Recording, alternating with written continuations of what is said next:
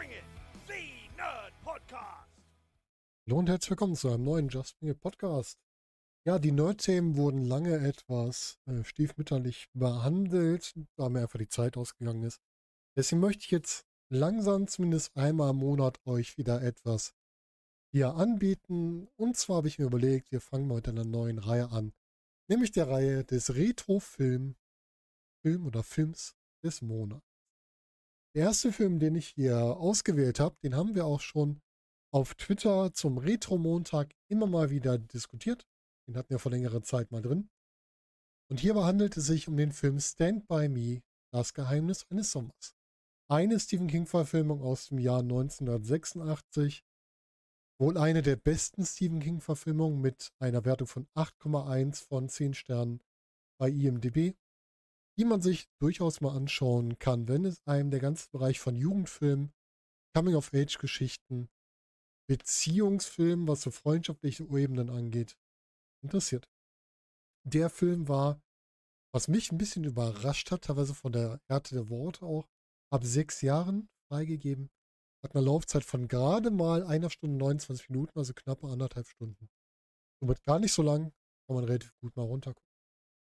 Dieser Film stammt, wie schon gesagt, aus der ursprünglichen Feder von Stephen King, gehört also zu den Stephen King-Geschichten, die verfilmt wurden und gehört dazu zu den erfolgreichen Kurzgeschichten, die verfilmt wurden. Denn dieser Film stammt aus dem Kurzgeschichtenband Frühling, Sommer, Herbst und Tod von Stephen King und von diesem wurden bereits drei von vier Kurzgeschichten verfilmt und neben Stand By Me ist die andere große, bekannte und ja die beste Stephen King Verfilmung wohl die Verfilmung von Die Verurteilten als Kurzgeschichte noch unter dem Namen Pin-Up abgebildet. Shawshank Redemption im Englischen. Und die weitere Kurzgeschichte, die noch drin war, die ebenfalls verfilmt wurde, war der Musterschüler. Die gab es auch. Ich glaube mit Ian McKellen in der Hauptrolle, wo ein Junge herausfindet, dass sein Nachbar früher ein Nazi-Soldat oder ich glaube sogar ein führender Nazi-Soldat war und diesen damit erpresst, die verschiedenen Sachen zu zeigen und dann so ein bisschen auch dieser Nazi-Maschinerie verfällt. Auch ein sehr guter Film, der aber nicht so bekannt ist wie die Verurteilten oder Stand By Me.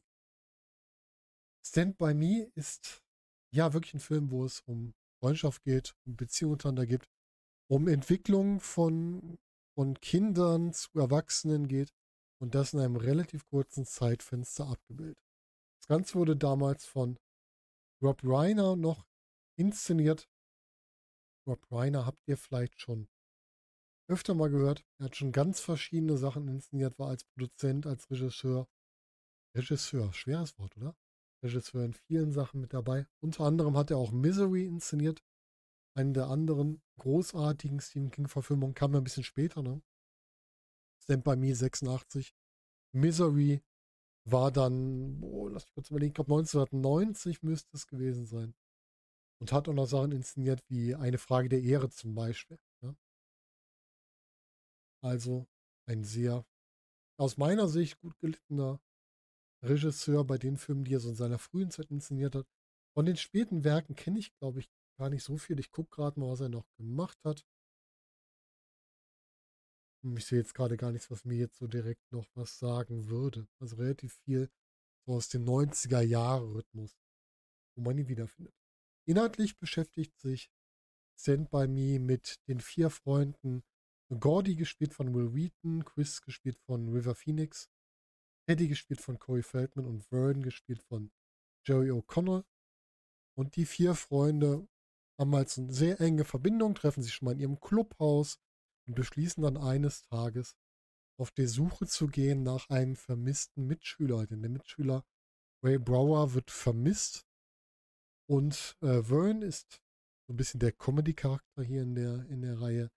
Der hört aber mit, wie sein Bruder und ein Freund von ihm, beides Mitglied in so einer kleinen Gang da in, dem, in dieser Stadt, sich darüber unterhalten, dass der Junge wohl während des Bärenpflückens von einem Zug erwischt worden sein soll und irgendwo entlang der Zugstrecke liegen soll. Und dahin beschließen halt die vier, die wollen den Jungen finden, um ursprünglich damit eine gewisse Berühmtheit zu erlangen. Zumindest die, Meinung von einem Teil von den Vieren.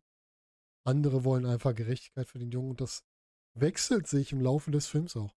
Das heißt, innerhalb dieser kurzen 90 Minuten wechselt sich der Ansatz von dem Großteil, ja, wollen berühmt werden, dahin, wir wollen gerecht, im Grunde nicht Gerechtigkeit für den Jungen, aber dass der Junge gefunden wird, dass seine Eltern wissen, endlich Gewissheit haben. Das ist so ein ganz interessanter Wechsel dieser Erzählung, die man erst gar nicht erwarten würde. Ja. Ja, die beiden, die beiden, die vier brechen auf mit, mit wenigen Cent, ich glaube mit einem Dollar irgendwas bewaffnet und wollen damit entsprechend dann den Jungen suchen. Und damit entwickelt sich über diese Reise, die sich über, ich glaube, zwei Tage sind es erstreckt, entsprechend diese Geschichte. Die Geschichte führt vom Bild her immer an den Bahnschienen entlang. Das heißt, wir haben schöne Landschaftsbilder, wir haben schöne kleine Erzählgeschichten und wir haben immer wieder kleine Abenteuer, die währenddessen passieren. Das ist einmal auf dem Schrottplatz eine Geschichte, dann ist eine Geschichte mit einem See, der überwunden wird, so ein See-Moorbereich. Und dann auch zwischendurch immer wieder diese Entwicklung der Freundschaft. Und das Ganze ist nicht nur so eine Geschichte, wo wir quasi den Roadtrip begleiten, sondern das Ganze wird angeleitet von der Erzählung von dem erwachsen gewordenen Gordy, der im Grunde im Hintergrund das Ganze erzählt und uns da so ein bisschen mitnimmt. Viele haben ja Probleme mit diesem Voice-Over-Effekt, wenn also immer eine Figur da ist, die zwischendurch das Reden übernimmt und dann Sachen erklärt. Ich mag das in vielerlei Bereichen, wenn es gut gemacht ist. Wenn es also so ein bisschen das Gesamtbild formt, wenn es hier so ein Rückblick ist, gefällt mir das sehr gut. Und ich finde es auch die Stimmenwahl, sowohl im Englischen als auch im Deutschen, unheimlich gut ist, um uns so ein bisschen mitzunehmen. Ne? Gefällt mir wirklich gut. Lasst uns kurz über unsere Darsteller sprechen. Wir haben, wie gesagt, hier die vier Freunde, die unterwegs sind. Und ich habe auch eben schon den Namen erwähnt. Wir haben als Gordy, haben wir Will Wheaton drin. Will Wheaton damals für mich ein unheimlich sympathischer Gordy, der dann später bekannt wurde durch seine Rolle in Star Trek Next Generation als Wesley Crusher, der ja da als der kleine klugscheißende, ich sag's einfach so wie es ist, der kleine klugscheißende ähm, Nerd, aber hochintelligent sich hocharbeitet und entsprechend so dann auch in der Zeit danach immer bekannt bleibt. Und er ist dann später in seiner Persona als Will noch zum Beispiel im Big Bang Theory aufgetaucht. Und da hat mir dann diese ganze, ja, diese Abneigung, ich will es jetzt noch nicht Hass bezeichnen, gegen die Figur von Wesley Crusher, nochmal in seine Figur, in seine Person übertragen und dargestellt. Spielt hier eine sehr interessante Figur. Wir gehen später nochmal genauer auf die Figuren. Dann haben wir des Weiteren Chris Chambers, gespielt von River Phoenix. River Phoenix, ein Schauspieler, der viel zu jung gestorben ist. Der ist ja im Alter von 23 Jahren bereits gestorben, leider. Also einer von den Schauspielern, der leider nicht sehr alt geworden ist. Der in der Zeit aber auch viele interessante Rollen gespielt hat zu seiner jungen Zeit, die er da war. Aber leider wirklich viel zu jung gegangen. Er war im Indiana Jones und der letzte Kreuzzug war er zum Beispiel mit drin. Ja, Stand by Me. Also sein, sein großes Highlight, was wir gesehen haben. Dann gab es noch Sneakers, wo er mitgespielt hat. Ein paar Filme so in den 80ern, 90ern. War dabei. Aber wie gesagt, leider viel zu früh gestorben. Er ist hier so ein bisschen nach dem Gordy, der intelligente, ein bisschen schüchterne Charakter ist, ist er hier so der Anführer, der Draufgänger, der Beschützer aber auch, den wir haben. Dann haben wir Corey Feldman als Eddie Duchamp. Das ist so diese verrückte Figur im Film, der durch familiäre, nennen wir es mal, Probleme so ein bisschen abgedreht ist. Der auch ein sehr schlechtes Verhältnis zu seinem Vater hat was sich aber auch im Laufe des Films wieder wandelt. Auch das muss man sehen. Hatte auch interessante Rollen, aber eher auch so in den 90ern, würde ich sagen. Das waren so die Hauptrollen, wo was so interessant ist war mit ihnen. Da war er noch bei den Goonies mit drin. Er hat bei, also in eher 80er als 90er. Er hat bei Freitag der 13., ich glaube beim dritten oder vierten Teil mitgespielt. Hat bei Lost Boys mitgespielt. Wie gesagt, bei Stand By Me mitgespielt. und ist dann später auch immer wieder als Voice Actor dabei gewesen. Er hat bei einer späten äh, Teenage Mutant Ninja Turtles Serie in den 2010er mitgespielt, also mitgesprochen. Und ist gerade über seine Stimmfähigkeiten immer wieder herausgestochen in den letzten Jahren. Und in der vierten Hauptrolle hatten wir dann noch Jerry O'Connell als Vern. Jerry O'Connell in der Zeit noch so der kleine, dickliche Vern. Ja, wenn man Jerry O'Connell heute sieht, dann wird man da ein komplett anderes Bild sehen. Den könnt ihr zum Beispiel ganz oft sehen als Quinn Mallory in der Serie Sliders in den 90ern und 2000ern. Da habt ihr ihn vielleicht gesehen. Aktuell spricht er zum Beispiel in Star Trek Lower Decks den Commander Jake Ransom. Das ist auch seine Rolle. Er hat als Stephen Birch bei Billions mitgespielt und so weiter. Also jemand, der wirklich danach noch viele Rollen hatte. Und ich würde sagen, eigentlich aus der Viererrunde der erfolgreichste von denen, die wir hier besprochen haben. Und da gibt es natürlich die Gegenseite, die Gang auf der Gegenseite und da ist der große Anführer niemand anders als Kiefer Sutherland, als Ace Merrill hier noch. Ja, und Kiefer Sutherland kennt ihr auch aus diversen Serien und Filmen, unter anderem die große 24-Serie, die damals halt die 24 Stunden Zeit genau erzählt hat. Ihr kennt ihn vielleicht noch aus Designated Survivor, wo er zum Präsidenten wurde. Und es gibt natürlich noch viel mehr mit die Fasser Soweit zur Geschichte. Lass uns zwar ein bisschen über die Charaktere sprechen. Ich habe ja gerade gesagt, wir haben diese eigentlich sehr stereotypischen vier Charaktere. Wir haben Will Wheaton als Gordy, Gordy, der intelligente, zurückgezogene, zurückhaltende. Das ist die Grundfigur. Aber Gordy ist noch viel mehr. Gordy ist Sohn einer Familie, bei dem sein älterer Bruder ums Leben gekommen ist. Und seitdem sein älterer Bruder gestorben ist, fühlt sich Gordon von seinen Eltern nicht mehr gesehen. Er spricht sogar im Film davon, dass er für seine Eltern quasi unsichtbar geworden ist. Und darunter leidet er sehr, weil eigentlich was er nur haben möchte, ist die Anerkennung seiner Eltern. Und die Eltern finden es auch nicht gut, oder der Vater speziell, dass er hier Geschichten schreibt, weil er meint, das ist doch nichts wert, damit wirst du doch nichts. Und das ist halt auch so ein bisschen die Stephen King-Persona wieder, die in einen Charakter reingelegt wurde. Und Gordy, wie gesagt, ist hier der zurückhaltende Charakter. Und das wird am Anfang auch gezeigt. Er ist eher ängstlich. Wir haben die Situation, dass, ich glaube, Chris ist es, der eine Waffe mitbringt, mit dem sie dann einmal schießen und Gordy da richtig Angst hat, mit der Waffe umzugehen. Aber auch das entwickelt sich im Laufe des Films. Und dann gibt es eine Szene, wo die das Schießen üben, wo er immer noch unsicher ist, aber trotzdem entsprechend mehr damit umgehen kann. Am Ende verteidigt er sogar seine Freunde und auch den Leib des toten Kindes mit dieser Waffe. Da ist damit schon so eine Entwicklung in dem Charakter, ne? in dem Gordy, der sich entwickelt. Und der hat zwischendurch immer Chris Chambers so als Ersatz großen Bruder, den gespielt von River Phoenix gespielten, der ihn immer wieder aufbaut und immer wieder sagt, hier, du kannst das, du wirst ein großer Schriftsteller, du musst hier rauskommen. Wir werden immer noch hier sein, wir werden es nicht schaffen, aus dieser Kleinstadt rauszukommen. Du musst für uns in die große Welt und für uns hier etwas aus dir machen. Und Chris hat ganz andere Probleme. Chris ist eigentlich auch ein intelligentes Kind, ein intelligenter junger Mann, der allerdings aus einer Familie kommt, der einen ganz schlechten Ruf hat. Viele Leute, die schon im Knast gesessen haben, eine Familie, die grundsätzlich einfach sehr schlecht dasteht. Und er hat halt so diese Situation, die wir ganz oft in der Gesellschaft sehen, wo man weiß, wenn du aus einer Familie kommst, die einen schlechten Stand hat, dann wird das für dich auch meist nicht so viel besser werden. Davon geht er auch aus. Er geht davon aus, dass er nie aus der Zeit rauskommt. Und auch hier, er ist am Anfang der große Starke, der Gordy aufbaut und irgendwann merkt man, dass das bröckelt. Irgendwann bricht er dann auch in Tränen aus, weil er einfach merkt, dass seine Situation so, so hilflos ist und so unmöglich ist, das zu verändern. Und das ist der Moment, wo es für ihn auch umschaltet, dass er merkt, ich muss was verändern. Und das erzählt uns dann auch Gordy wieder später dann erzählt, dass Chris es doch rausgeschafft hat, dass Chris Anwalt geworden ist, ihn aber doch irgendwann dann nicht sein Schicksal eingeholt hat, auch das Schicksal eingeholt hat, dass er halt immer für andere da sein wollte. Denn er hat versucht, jemanden zu verteidigen und ist dabei gestorben. Und zwar nicht im Saal, sondern außerhalb des Saals. Dann haben wir Teddy. Teddy, der Junge, den man direkt sieht, dass er entstellt ist, weil sein Vater ihm das Ohr verbrannt hat. Der also seinen Vater eigentlich hasst, aber sobald jemand etwas Negatives über seinen Vater sagt, wird er zur Furie, denn eigentlich liebt er seinen Vater innerlich.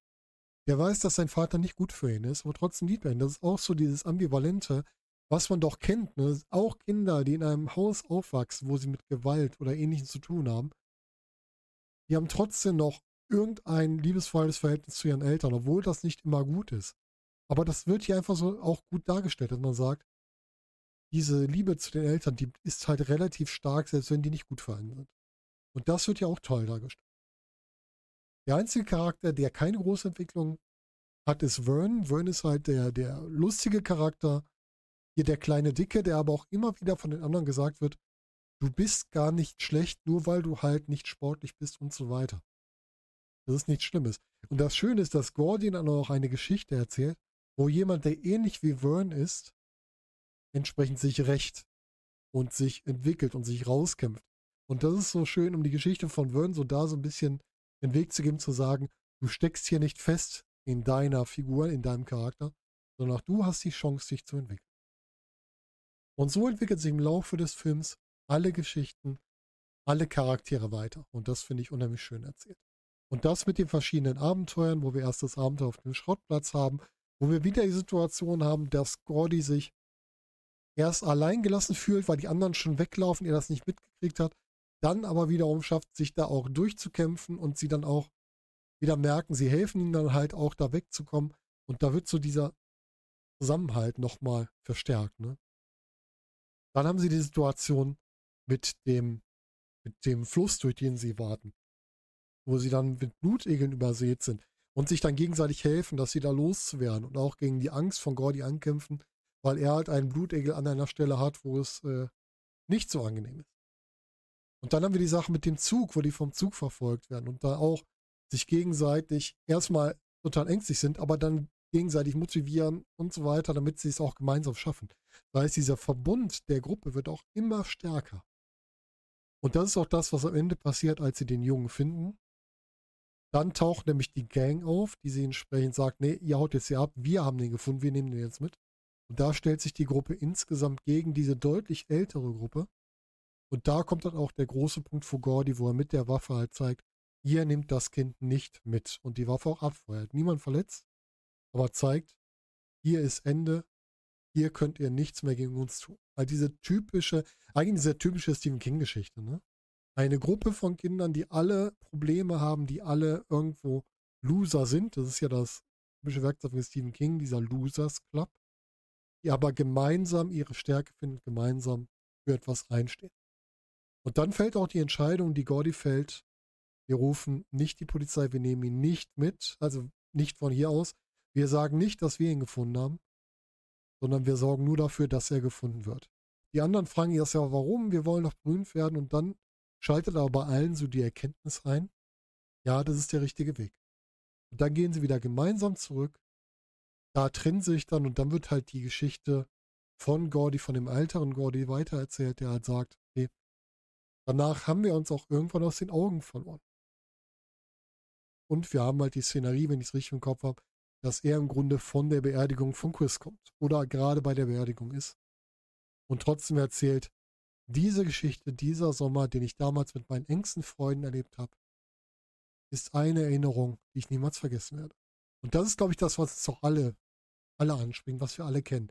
Wir haben Erinnerungen mit Menschen, die wir vielleicht seit Jahrzehnten nicht mehr gesehen haben, mit denen wir ewig nicht mehr gesprochen haben, die wir aber nie vergessen werden.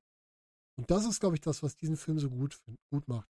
Wir können uns, jeder kann sich in irgendeine Figur reinversetzen. Die Figuren sind alle so, so nah, dass man sagen kann, ich bin irgendeiner von diesen oder habe zumindest Aspekte dieser Person in mir. Dann kennen wir alle die Geschichte, dass wir mit Freunden Abenteuer erlebt haben. All die Geschichte, dass wir damit gewachsen sind, dass wir auch mal Sachen zusammen einfach überstehen mussten. Und auch die Geschichte, dass man sich irgendwann aus den Augen verliert. Aber die Erinnerung bleibt. Und ich kenne wenige Filme, die das so gut erzählt haben wie Stand By Me. Vielleicht ist es sogar der einzige Film, der das so stark erzählt. Und deswegen wollte ich diesen Film euch mitbringen als Retro-Film des Monats. Und ich würde gerne wissen, kennt ihr andere Filme, die euch so mitgenommen haben wie mich Stand By Me? Andere Filme, die Freundschaft so gut personalisieren, doch alles, was dazu gehört? Dann schreibt mir das doch gerne mal in den Kommentaren. Und ansonsten dürft ihr mir natürlich auch gerne Wünsche, was ihr gerne mal als Retrofilm des Monats ihr haben möchtet, in die Kommentare schreiben, würde mich sehr freuen. Und natürlich auch über eure Meinung. Denkt dran, wenn ihr es bei YouTube schaut, wir haben zwar diesmal nur das Vorschaubild und kein Bild von mir, dann könnt ihr da gerne liken, ihr könnt gerne abonnieren, könnt es gerne weiterempfehlen. Und ansonsten natürlich auch bei Spotify bewerten, Apple Podcast bewerten, geht glaube ich mittlerweile alles. Ja, viel mehr habe ich gar nicht zu sagen, als ähm, einfach mal Danke zu sagen. Danke, dass ihr euch das hier auch nach längerer Pause wieder anhört. Und ich hoffe, dass wir uns dann bald wieder hören und lesen. Also ihr hört mich, ich lese eure Kommentare und wünsche euch noch einen schönen Morgen, Tag, Abend oder Nacht, je nachdem, wann ihr das hier hört. Macht's gut, bis bald.